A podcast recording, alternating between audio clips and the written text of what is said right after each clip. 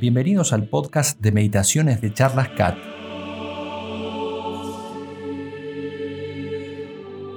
La meditación católica consiste simplemente en hablar amistosamente con Dios. Ayuda mucho para avanzar en la vida espiritual y por eso ha sido siempre muy recomendada por la Iglesia y por los santos. A través de la meditación, ellos llegaron a vivir una vida de amor y de gran cercanía con Dios. Por eso decía Santa Teresa de Jesús, prometedme 15 minutos diarios de meditación y yo os prometo el paraíso.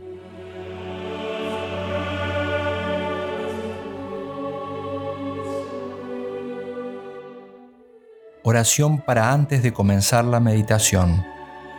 Nos ponemos en la presencia de Dios. Señor y Dios mío, creo que estás presente en todo lugar, que estás aquí dentro mío, que me ves, que me oyes. Te adoro con profunda humildad y reverencia. Te pido perdón por mis pecados. Y aunque soy indigno de presentarme delante tuyo, confiado en tu infinita misericordia, te pido ayuda para hacer con provecho este rato de oración que ofrezco a tu mayor gloria. Amén. Meditaciones de Cuaresma. Fuente, hablar con Dios de Francisco Fernández Carvajal. Día 33. Un clamor de justicia. Primer punto. Anhelo de justicia y de mayor paz en el mundo. Hazme justicia, oh Dios, defiende mi causa. Tú eres mi Dios y protector. Rezamos en la antífona de entrada de la misa. En gran parte de la humanidad se oye un fuerte clamor por una mayor justicia, por una paz mejor asegurada en un ambiente de respeto mutuo entre los hombres y entre los pueblos. Este deseo de construir un mundo más justo en el que se respete más al hombre que fue creado por Dios a su imagen y semejanza es parte muy fundamental del hambre y sed de justicia que tiene que existir en el corazón cristiano. Toda la predicación de Jesús es una llamada a la justicia, en su plenitud, sin reduccionismos, y a la misericordia. El mismo Señor condena a los fariseos que devoran las casas de las viudas mientras fingen largas oraciones. Y es el apóstol Santiago quien dirige este severo reproche a quienes se enriquecen mediante el fraude y la injusticia. Dice el apóstol, vuestra riqueza está podrida el jornal de los obreros que han cegado vuestros campos, defraudado por vosotros, clama, y los gritos de los segadores han llegado a oídos del Señor de los ejércitos. La Iglesia, fiel a las enseñanzas de la Sagrada Escritura, nos urge a que nos unamos a este clamor del mundo y lo convirtamos en una oración que llegue hasta nuestro Padre Dios. A la vez nos impulsa y nos urge a vivir las exigencias de la justicia en nuestra vida personal, profesional y social, y a salir en defensa de quienes, por ser más débiles, no pueden hacer valer sus derechos. No son propias del cristiano las lamentaciones estériles. El Señor, en lugar de quejas inútiles, quiere que desagraviemos por las injusticias que cada día se cometen en el mundo y que tratemos de remediar todas las que podamos, empezando por supuesto por las que están a nuestro alcance, en el ámbito en el que se desarrolla nuestra vida. La madre de familia en su hogar y con quienes se relaciona. El empresario en la empresa. El catedrático en la universidad.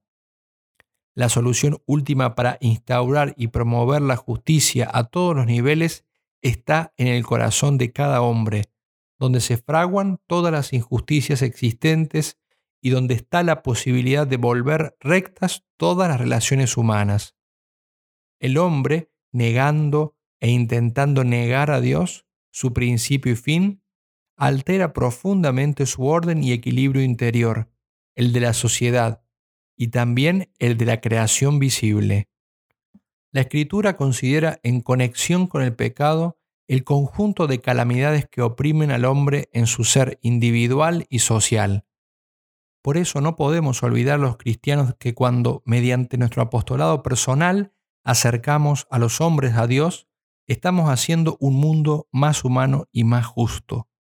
Además, nuestra fe nos urge a no eludir jamás el compromiso personal en defensa de la justicia, de modo particular en aquellas manifestaciones más relacionadas con los derechos fundamentales de la persona, el derecho a la vida, al trabajo, a la educación, a la buena fama.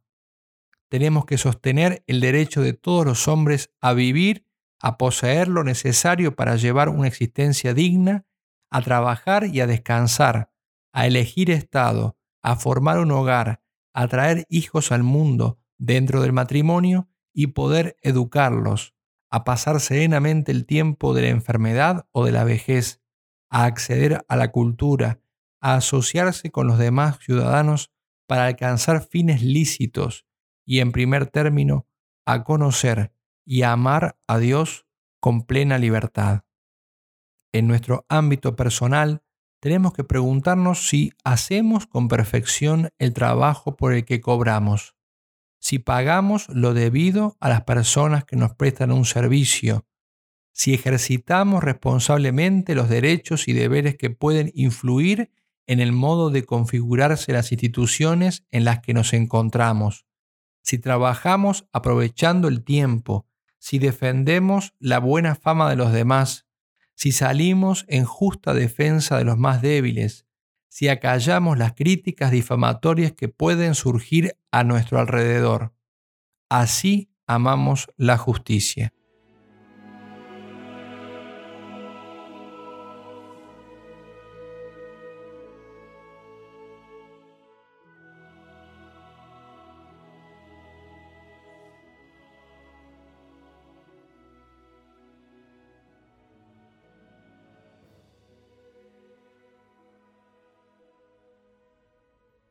Segundo punto, cumplimiento de los deberes profesionales y sociales. Los deberes profesionales son un lugar excepcional para vivir la virtud de la justicia. El dar a cada uno lo suyo propio de esta virtud significa en este caso cumplir lo estipulado. El patrón o el que tiene empleados debe dar la justa retribución a las personas que trabajan a sus órdenes de acuerdo con las leyes civiles justas y con lo que dicta la recta conciencia, que irá en ocasiones más allá de las propias leyes. Por otra parte, los obreros y empleados tienen el deber grave de trabajar responsablemente, con profesionalidad, aprovechando el tiempo. La laboriosidad se presenta así como una manifestación práctica de la justicia. No creo en la justicia de los holgazanes, decía San José María Escribá, porque faltan y a veces de modo grave al más fundamental de los principios de la equidad, el del trabajo. El mismo principio se puede aplicar a los estudiantes. Tienen un deber grave de estudiar, es su trabajo, y han contraído una obligación de justicia con la familia y con la sociedad, que los sostiene económicamente para que se preparen y puedan rendir unos servicios eficaces. Los deberes profesionales son, por otra parte, el cauce más oportuno con el que ordinariamente contamos para colaborar en la resolución de los problemas sociales y para intervenir en la construcción de un mundo más justo.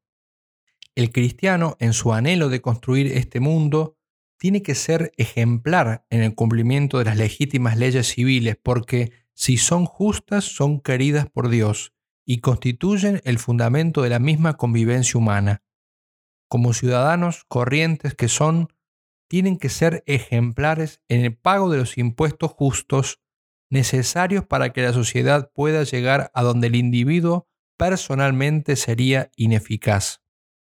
Dad a cada uno lo debido, a quien tributo tributo, y a quien impuestos impuestos, a quien respeto respeto, a quien honor honor. Y lo hacen, dice el mismo apóstol, no solo por temor, sino también a causa de la conciencia. Esto decía el apóstol San Pablo. Así vivieron los cristianos desde el comienzo sus obligaciones sociales, aún en medio de las persecuciones y del paganismo de los poderes públicos. como hemos aprendido de Él, de Cristo, escribía San Justino Mártir a mediados del siglo II, nosotros procuramos pagar los tributos y contribuciones íntegros y con rapidez a vuestros encargados. Entre los deberes sociales del cristiano, el Concilio Vaticano II recuerda el derecho y al mismo tiempo el deber de votar para promover el bien común. Desentenderse de manifestar la propia opinión en los distintos niveles en los que debemos ejercer estos derechos sociales y cívicos sería una falta contra la justicia, en algunas ocasiones grave, si ese abstencionismo favoreciera candidaturas, ya sea en la configuración de los parlamentos, en la junta de pares de un colegio, en la directiva de un colegio profesional, en los representantes de la empresa, cuyo ideario es opuesto a los principios de la doctrina cristiana. Con mayor razón sería una irresponsabilidad y quizás una falta grave contra la justicia apoyar organizaciones o personas, del modo que sea, que no respeten en su actuación los fundamentos de la ley natural y de la dignidad humana aborto, divorcio, libertad de enseñanza, respeto a la familia.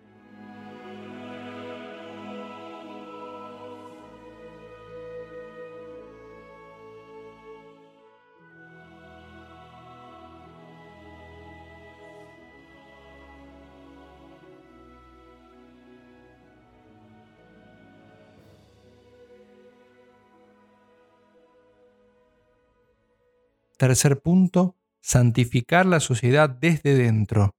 Virtudes que amplían y perfeccionan el campo de la justicia. El cristiano que quiere vivir su fe en una acción política concebida como servicio no puede adherirse sin contradecirse a sí mismo a sistemas ideológicos que se oponen radicalmente o en puntos sustanciales a su fe y a su concepción del hombre.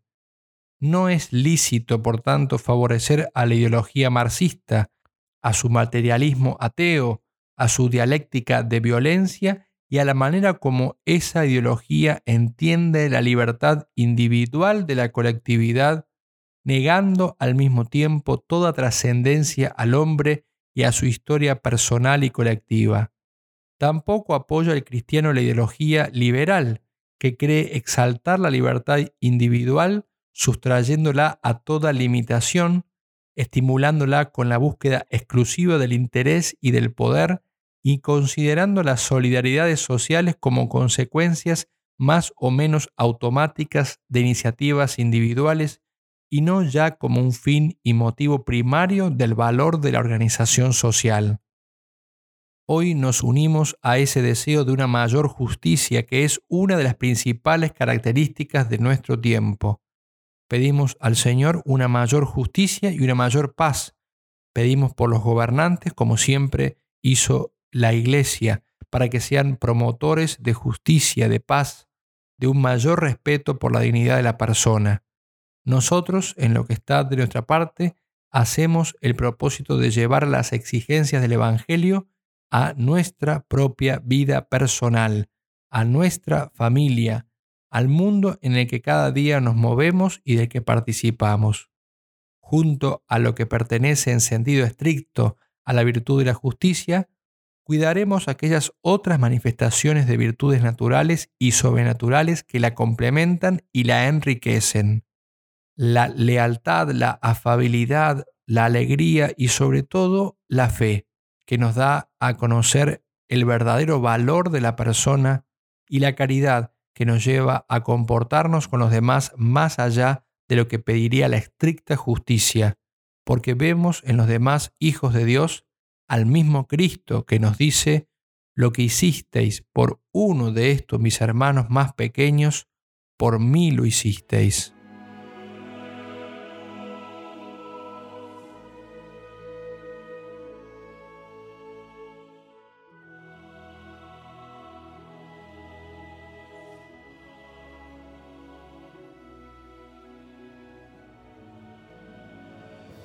Oración para concluir la meditación.